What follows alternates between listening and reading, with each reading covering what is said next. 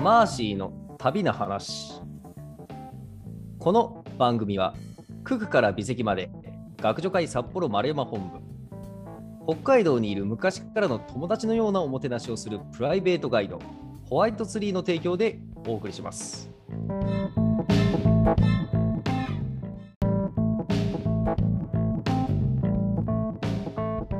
皆さんこんにちは。ナビゲーターのくまです。旅人マーシーの旅の話をリスナーさんの視点でいろんな角度から切り込んで深掘りしていきますマーシーさんこんにちははい、こんにちは。はいマーシーさんのお2000年2001年頃の旅のお話をずっと伺っておりまして、えー前回からいよいよお韓国に上陸してのおアジアお横断旅行、えーをこう伺い始めております。はい。はい、で前回はプサンに無事到着できて、えー上陸できて、そして、えーどうも遠くの方を見ると観光案内所風な建物が見えるぞと。うん。で、今夜の宿を探さなければいけないと。はい。しかも、どうもこうお友達の話によれば、2万ウォンぐらいが相場、まあ、安宿の相場らしいと。うん。いうことで、そういう宿が果たして見つかるかというところで、えーその観光案内所風な建物に向かうところまで伺いましたね。はい。そうです。はい。でどど、どうでした？その観光案内所風な建物は。案内風の建物は着いたらですね、はい。観光案内所でした。よお お、よかったよかった。かった。おお、うん、その i というインフォメーションという看板は伊達じゃなかったわけですねそう。そうああ、よかったよかった。ええで、あの、いろいろ教えてもらいましたか？そうですね。とりあえず、あのーなんだろう。地図がないので、えそこのもちろん観光案内所だから、プサンの地図があるんですよ、無料で。はい。まあこれはまずゲットしようと思って、うんうん。でそれをもらってで地図開いてあの情報を見ようと見てたら、はい。まあ、一応地図なんでこうなんだろうその広告がちょっとついててホテルうが出てるけど、はい明らかに僕が泊まりたいホジャンルのホテルじゃないいいホテルが出てるわけですよ。なるほど。高級ホテルがずらずらと。そうそうそうあここじゃないなと思ってうん。じゃあどうしようかと思ってうん。なんか観光案内所の人に韓国語喋られても嫌だしなと思いながら。どうやって宿を見つけようかなとうん。孫ついてると、うんあのさっき入国カードをうん。書いた時に、あの聞いた、あの日本人の人が一人で歩いてたんですよね。ああれですね、入国カードの中で、ここなんて書けばいいんですかっていうのをこう、船の中で教えてくれた親切な日本人の人はい、あになんと再会したわけですね。そうなんか歩いてこっちの観光案内所の方に向かってるのが、うん。僕のこうセンサーにピキーンって引っかかったわけですよ。もうここしかないっていう、もう一点突破だと。頼れる人はあの人しかいないと思って、うんうんあの早速あのうんまた近くに行ってすいませんって言って、うん。あの実はやあの安宿を探してるんですけど知ってます、うんみたいな話を聞いたら、その人はあのバックパッカーじゃなかったんで、うん。あのそういう安宿泊まるタイプの人じゃなかったんで、安宿はちょっとわかんないですみたいな感じだったんですよ。はい。で、えー、とでも天下のあの地球の歩き方を持ってるわけですよ、その人は。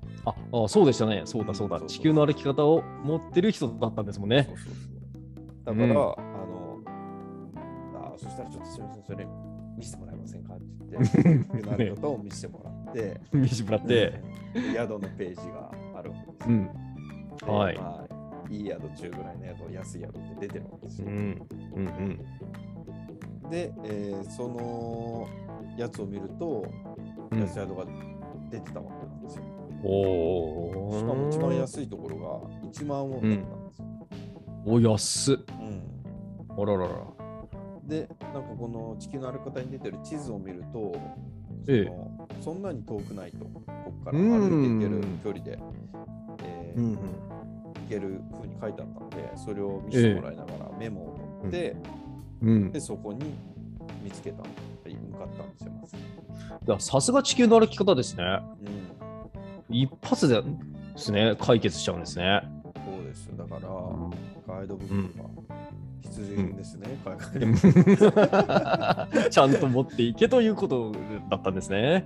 まあ今はね、はあもうスマホがあるからさ、うん。ええ。まあ、ネットがつながれば、うん。うんもうだしね、Kindle で入れれるかもしれないけど、うん。昔はもう本を持ってた。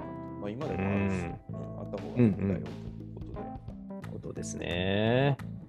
でさあ、はい。この宿に向かって歩いていくと。うん。うんそうだなと。で、うん。こう、なんか、その、なんだろう、ちょっと町町から離れて、なんだろうな、そういう安宿がありそうな建物がうん密集してるようなエリアに入ってきたんですよ。はい。そしたら、こう、そこにたどり着く前に、また宿風な建物があって、おお。俺も宿じゃないかと思って、えっ、と、値段を聞いてみたんですよ。じゃあ、ここはいくらぐらいとかになって。うんまあもちろん韓国語喋れないんで適当に多分ジェスチャーしてたと思うんですけど、うん。リズムに乗って。そしたら2万ウォンだと、うん。あ、まあなんか値段表みたいなのあってこれだよって言って、あ、2万かと。あまあ2万ウォンならまあ悪くないけど、まあ、でもさっきのところは、えーうん2万ウォンで、でもそんなに遠くないから、まずそっち、うんえうんー見てみようと思って、そこで聞いたところは、あのそこに止まらないで出て、またそっちの方に歩いてる。うんうんそしたら、あの後ろの方から日本語が聞こえてきたんですよ。おお。これなんだろうと思って、後ろ振り返ると、うん。えー自分と同じようにこうバックパックを背負ったうん。男女4人がうん。ガイドブックを片手にこう安宿を探してる風な感じだったんですようん。うね。ん。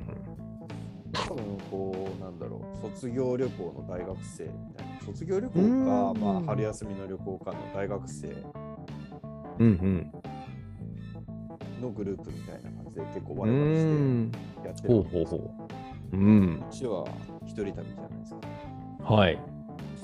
なんかこう、なんか同じ宿だったらなんか嫌だなみたいな。テンションがまだ追いつかないなと思って、ああ。で、僕の方が先にいたんで、とりあえず、ええあの目的の1万ウォンの宿を向かってったんですよ。はい。で、こうまあ、同じ宿来たら嫌だなと思いながら、うん先にさささって言って値段を聞いたら、うん1万ウォンだって言うんですよ。いやもう地球の歩き方、極めて正確な情報ですね。そうですね。いや、素晴らしいですね。ぴったり。うん。ただ、地球の歩き方の問題点は、安宿の情報は、住所と値段は出てるけど、部屋の写真までは出てないんですよ。うーん。うん。うん。うん。うんなんかここはやっぱりチェックしなきゃいけないので、はい。ちょっと部屋見せてくれ。まずうん。言ったら、あの、おもうすぐそこだよって言って、うん玄関のすぐ窓なりの部屋だったんですよ。玄関普通、普通そこ、スタッフの、スタッフルームですよね。まあ、確かにあれスタッフルームかな。あ部屋の広さ3畳半ぐらいだったんで、おお、まあ、スタはい。ッフルームの可能性大ですね、今思えば。まあでも、あの、客室としても貸してるから、ちゃんと綺麗うんではあったんで。あ、綺麗ではあったんですね。うん。あの、韓国のあの家って、あの、オンドルって床暖房だから、うん床ではい座るから、やっぱりうん綺麗なんですよ、日本みたいに。うーん。補足で入んないから。うんうんうんうん。で、部屋入ったら、まあ、ね、3畳半で1人なら全然いいじゃないですか。あ、確かに。まあ、トイレとかお風呂とかは別だけど、で、うん布団も引けるし、普通に。でうん。で、床も綺麗で、床に寝ても大丈夫なぐらい床、しかもあったかいし、みたいな。うんうんおここ、あバッチリだと思って、うんうん。うん。ととりあえずじゃあここに泊まりますって言って、うんうんすぐそこの部屋に入って、こうん。う、荷物が僕のバックパック大体30キロ近くあったんで、うん。結構重いんですよ。いや、30キロは重いでしょうね。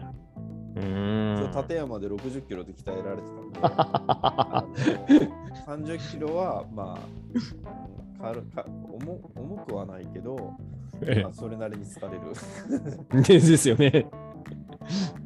その重たい荷物をついに下ろし、下ろして、うエリアでんくつろいでたら、さっきの4人組が、この宿の前を通って、うん。あのこう窓越しに、もう曇りガラス越しにこう通っていくのが見えて、あおやばい見えますか。うん、あれこれあ来るか来るかと思ったら、通り過ぎてったんですよ。わあ。まあさすがにちょっと、彼らは1万ウォンの宿には泊まらなかった。今のウォンぐらいに行ったのかなと思って。うんうんうんうんうん。まあ、まずは一生って感じですね。勝ったぞと。うん今思えばその1万ウォンで個室だったら安いなと思って、普通だったらええ。多分ドミトリーっていうか、相部屋ってそれぐらいの値段だったんですよね。うんうんうん。だから、あれ個室だったら全然良かったな。うん、そうですね。ね、あったかくて綺麗でっていうならいいですね。うで、ん。多分朝9時ぐらいに審査して観光案内所行って歩いて、多分朝うんうん10時ぐらいだったんですけど、うん。はい。あのその日夜中あの、うんあの怒ってる韓国人がいたんで、あんまり寝れなかったんで、すごい眠たかったんですよ。はい。だからとりあえず寝ることにしたんですよ。まあ、とりあえず宿着いたと。ええもう宿さえ着けば、ここの日っていうか、ね、ここのプサンの、要は安全に滞在する権利を得たわけですから。うんうんうん。あとはお金を払えばね、うん私の身の身柄が確保されるわけだかそうですね。ら、もうすっかり安心して、してちょっと寝ようと思って、うん。昼寝したんですよね。はい。で、えーっと、ほっと起きたら12時ぐらいで、おお。これは、ちょっと、なんだろう、眠気もなくなったから、そう、まあ、この周りよく見てなかったから、さっき眠い中歩いてたから、ちょっとよく見てみようと思って、外に出て、えーっと、周りの、えー景色、景色っていうか、その宿の近くを、あの、うん写真を撮ったんですよね。はい。まあ、その時あの、ノートパソコンを持って旅してたんですよ。うん。なんで、そのノートパソコンについてるカメラで、パシパシパシって撮りに行った。おーあ当時すでにカメラ付きのノートパソコンをマーシーさんは？そう。おおほうほうそほの時は、確かねソ、ソニーから出てるやつしかなかったんですよ、その機種は。う。あの、 VAIO ですか？そうそう、 VAIOソニーの VAIO は、そうか、そういうすでに写真撮れたんですね。ちょっとね、細長い感じのサイズで、コンパクトなやつがあって。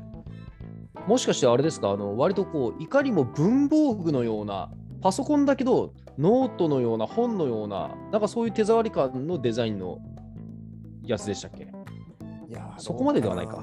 昔だからそこまですごい薄いってわけじゃないけど、でもうん。大きさがなんだろう A4 サイズよりはちょっとちっちゃくなってるんで。あだいぶちっちゃいんですね。うん。はそうそれをなんかちっちゃい、バッグに入れて、い。うん。まあ、場所場所でちょっと写真撮って。うん。デジカメを持ってなかったんですよ僕あ、はい。で、うんうんパソコンについてるデジカメで撮ってたから、うーん。パソコンを持って写真撮らないと撮れないっていうすごい不便あ、まあね、まあ、その代わり1台で済むという、そうこう、なんか、割とこう今にも通じるようなスタイルですね。うーん。それで写真を撮って、はい。えーっとですね、何でしたっけな、旅館の周りをうん写真を撮りに周りを歩いてたら、まあそこら辺はなんだか商店街みたいだったんですよね。うん。で、商店街でそこをぶらつくのもいいんだけど、あの、うんとりあえずお昼はですね、なんかいきなり冒険するのもあれだなと思って、うん。あの繁華街の方に歩いてって、うん。えー、となんか分かりやすい、なんだろう、こう、うん商店街の何があるかよくわかんないお店じゃなくて、うん。まあ、ちゃんとた食べれるものがどんなものか分かるような、まあうんうんうんそれこそ模型とかあるようなお店がいいなと思って探してたら、うん。なんと早速、天下のマクドナルドの看板がピキーンって遠くに見えるわけですよ。早いですね、マクドナルドの登場。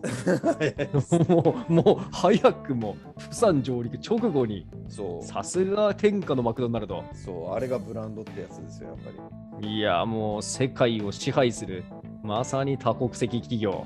そう。はあ。韓国料理もまあ、うん。なんだろう、でもなんだろう、ビビンバぐらいしか知らなかったから、その時。はだどんなものが出てくるかわかんないでしょ、定食屋い。うん、わかんない。ですよね。ううんん。でまずかったら嫌だし、うんと。かそんなことをちょっと不安に思ってると、その M の看板が出てきたんで、うんこれはとりあえず安全を取ろうと思って、うん。最初は。うん、まずは最初のお昼ご飯ぐらいは安全、うんまだ冒険しないで、まずは まずはか確実に行ってから冒険しようということで、M の看板に向かって歩いていくわけですね。うん。なるほど。うん。いやー、なんと言いますか。うん。こう、アメリカ型多国籍企業の底力を感じる回となりましたね。そう ですね。グローバリゼーション万歳ですね。グローバル漫才ですね。今の GAFA にも通じるようなお話を伺いまして、じゃあ、じゃあ徐々にね、えー次回以降、今度は冒険に、まあ食の意味でも、いろんな意味で、こう、本当にこう、危険を、リスクを冒していくであろうところをちょっと期待しながら、はい。うん、今日はまあ、とりあえずマクドナルドで終わりたいと思います。はい。はい、ありがとうございました。ありがとうございました。